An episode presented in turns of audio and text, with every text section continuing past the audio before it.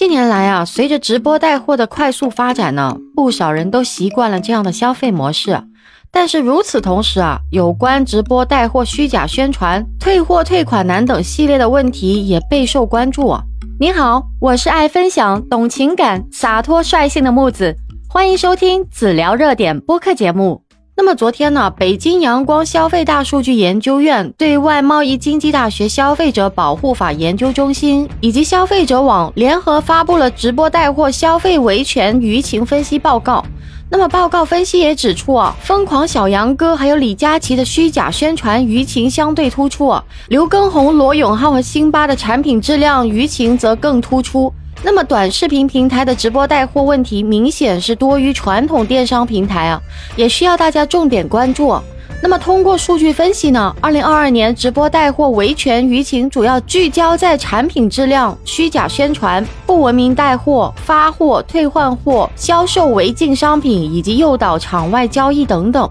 那报告也指出呢，直播带货消费维权舆情主要反映了产品质量，比如假冒伪劣、以次充好、三无产品等等；而虚假宣传和夸大商品功效、制造虚假流量等不文明带货，如演绎剧。剧本、低俗营销等等，还有比如说虚标、价格优惠、夸张等。那么发货如发货慢、不发货等等；退换货如不予以退换货等等；销售严禁商品，比如说销售野生动物无资质、销售处方药等；以及呢诱导场外交易，如直接或间接引导消费者转入原直播电商平台以外的社交平台或个人进行交易等七方面问题。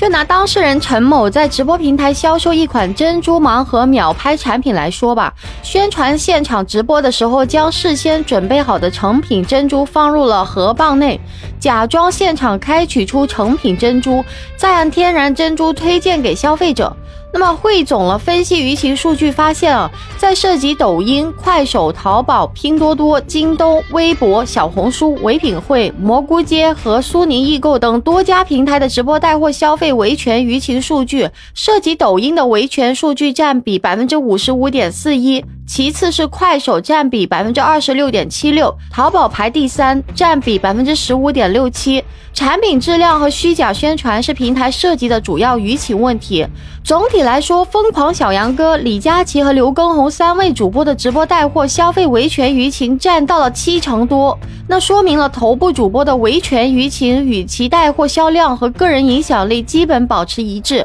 而汇总分析有关主播带货维权舆情数据，发现呢，疯狂小小杨哥、李佳琦、刘畊宏、罗永浩还有辛巴这五位主播的维权舆情，占到了本次采集主播舆情的百分之九十点九七啊。有报告分析指出呢，有主播在直播间以低于品牌市场价的一个价格售卖假冒伪劣产品；有的主播呢，为了压低利润，大肆销售不符合质量标准的商品或者不符合食品安全标准的食品；有的主播呢，则在直播间展示正品发货，销售的却是残次产品；还有的主播呢，在直播过程当中故意夸大产品功效，或者是鼓吹全网最低价，欺骗或诱导消费者下单。有的主播呢是通过低俗方式吸引流量，有的主播呢则是通过剧本式营销卖惨套路来炒作，故意呢营造砍价现场，欺骗和诱导消费者下单。除此之外呢，部分商家不按规定公示商家名称、地址、电话和营业执照等信息，损害了消费者的知情权。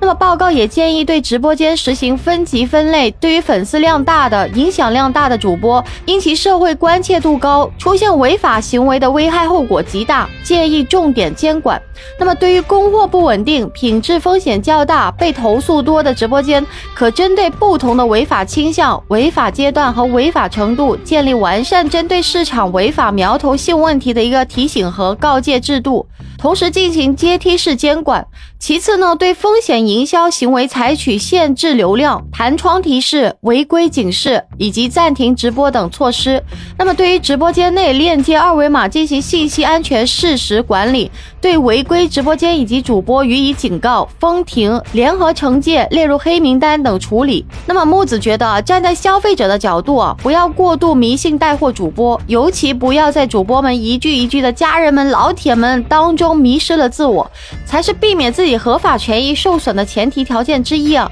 那么站在监管部门的一个角度，仅仅点名还不够，对涉及虚假宣传的主播，可依据广告法、消费者权益保护法进行处罚；对涉及产品质量的问题主播，可依据产品质量法等法律法规开出罚单。完善规则，加强监管，以法律手段倒逼规范带货，为直播带货行业的长远和健康发展保驾护航。本期内容就跟大家聊到这里了。如果您有任何的想法，欢迎在下面评论区互动留言哦。记得订阅、收藏和转发本专辑给有需要的朋友啊！木子每天晚上七点到十二点都会在直播间跟大家不见不散哦。感谢您的收听，我们下期节目再见。